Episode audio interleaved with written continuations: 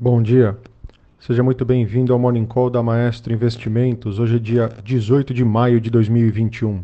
Seguem as principais notícias e indicadores para começar o dia bem informado. E o boom de commodities prossegue no exterior e bolsas sobem, enquanto o dólar recua, com receios sobre o vírus confrontados pelo otimismo com retomada econômica.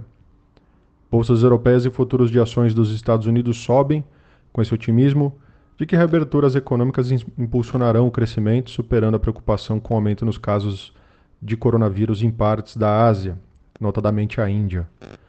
O petróleo superou os 70 dólares pela primeira vez desde meados de março, sob sinais de que as reaberturas estão aumentando a demanda. Com isso, os índices de mercado agora pela manhã. Tóquio fechou o dia em alta de 2,09%. Hong Kong, também na mesma linha, fechou em alta de 1,42%. E Xangai também seguiu em alta de 0,32%. Nesse momento, Londres sobe 0,48%.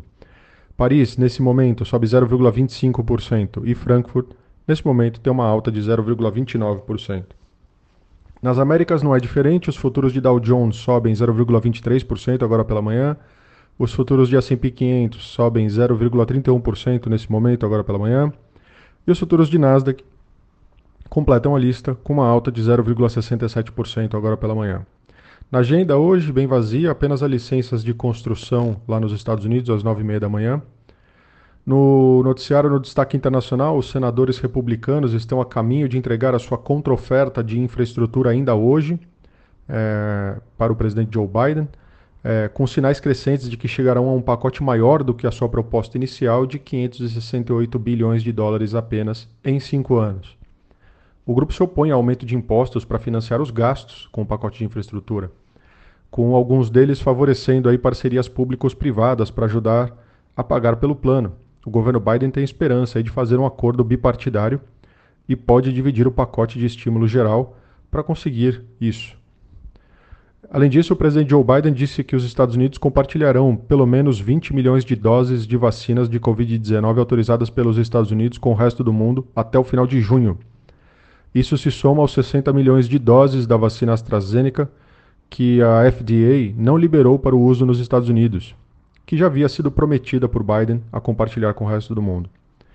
Biden também sinalizou que pretende aumentar a sua participação, a participação da indústria americana no mercado global de vacinas. Os 20 milhões de doses anunciados por ele hoje é, contam com menos de 1% aí do que é o suprimento global de um dia aí de vacinas, tá? Então é pouco. O, o, no destaque local, no Brasil, a reforma administrativa avançou mais uma etapa ontem na Câmara com a leitura do parecer do deputado Darcy de Matos na CCJ. Conforme trouxemos ontem, o relator defende a retirada de dois trechos do projeto um que proíbe servidores de exercerem quaisquer, quaisquer outras atividades remuneradas, e outro que permite a extinção ou fusão de autarquias pelo Executivo por meio de decreto. É... Além disso, hoje, com o MP da Eletrobras na pauta da Câmara, é, os jornais trazem aí destaque a matéria ressaltando as entraves enfrentadas pela MP da Eletrobras a Câmara dos Deputados pode votar nessa terça-feira a medida provisória 1031 de 2021, que cria as condições aí para a privatização da empresa, da Eletrobras, essa estatal que é vinculada ao Ministério de Minas e Energia, que responde aí por 30% da energia gerada aqui no país.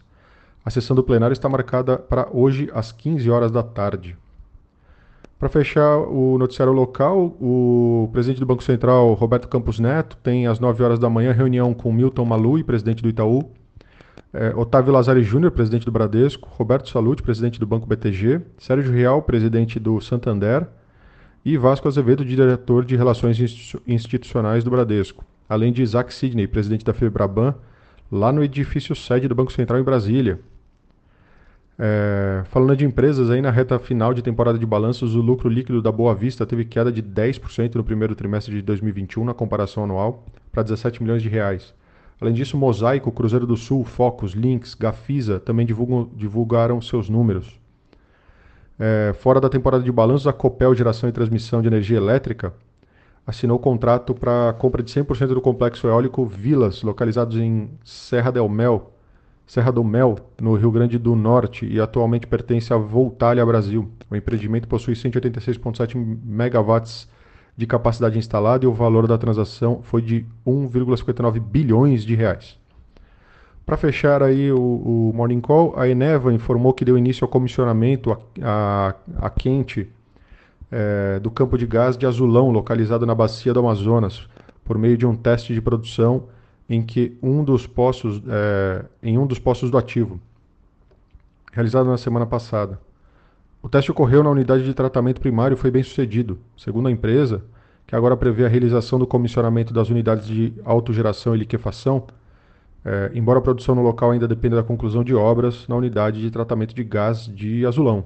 Então por hoje é só. Bom dia, um abraço e bons negócios.